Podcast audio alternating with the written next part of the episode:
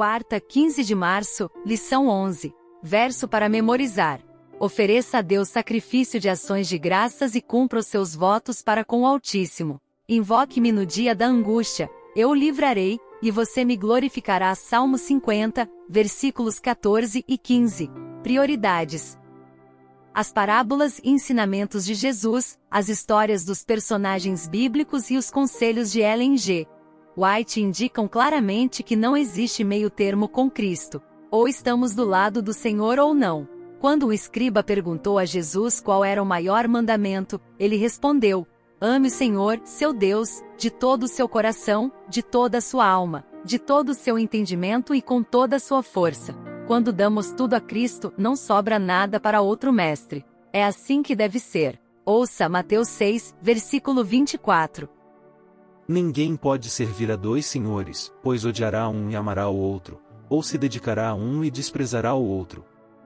Vocês não podem servir a Deus e ao dinheiro. Pergunta 4. Como tem sido sua experiência com essa verdade? Note que Jesus não disse que era difícil servir a Deus e ao dinheiro, ou que precisássemos ter cuidado em como servir a ambos. Em vez disso, ele disse que isso não é possível. Ponto final.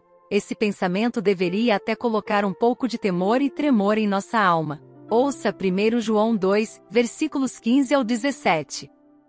Não amem o mundo nem o que nele há. Se alguém ama o mundo, o amor do Pai não está nele.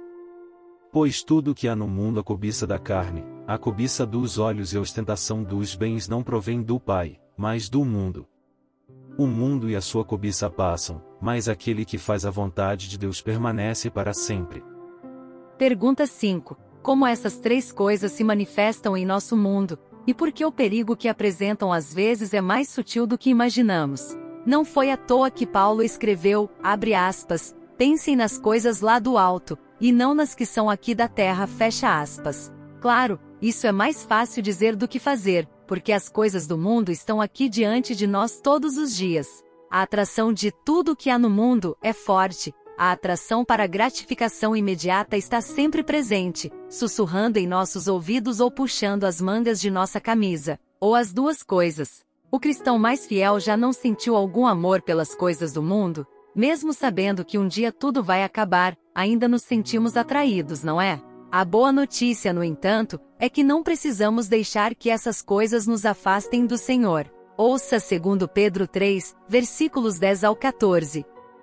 O dia do Senhor, porém, virá como ladrão.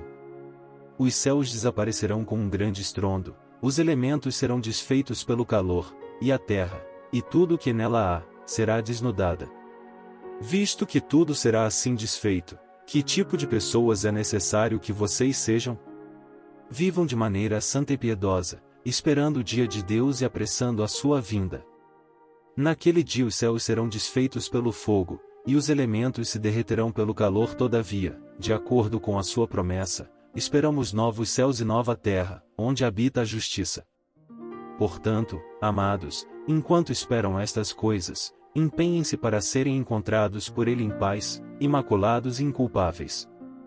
Como essas palavras de Pedro devem impactar nossa maneira de viver, incluindo o que fazemos com nossos recursos?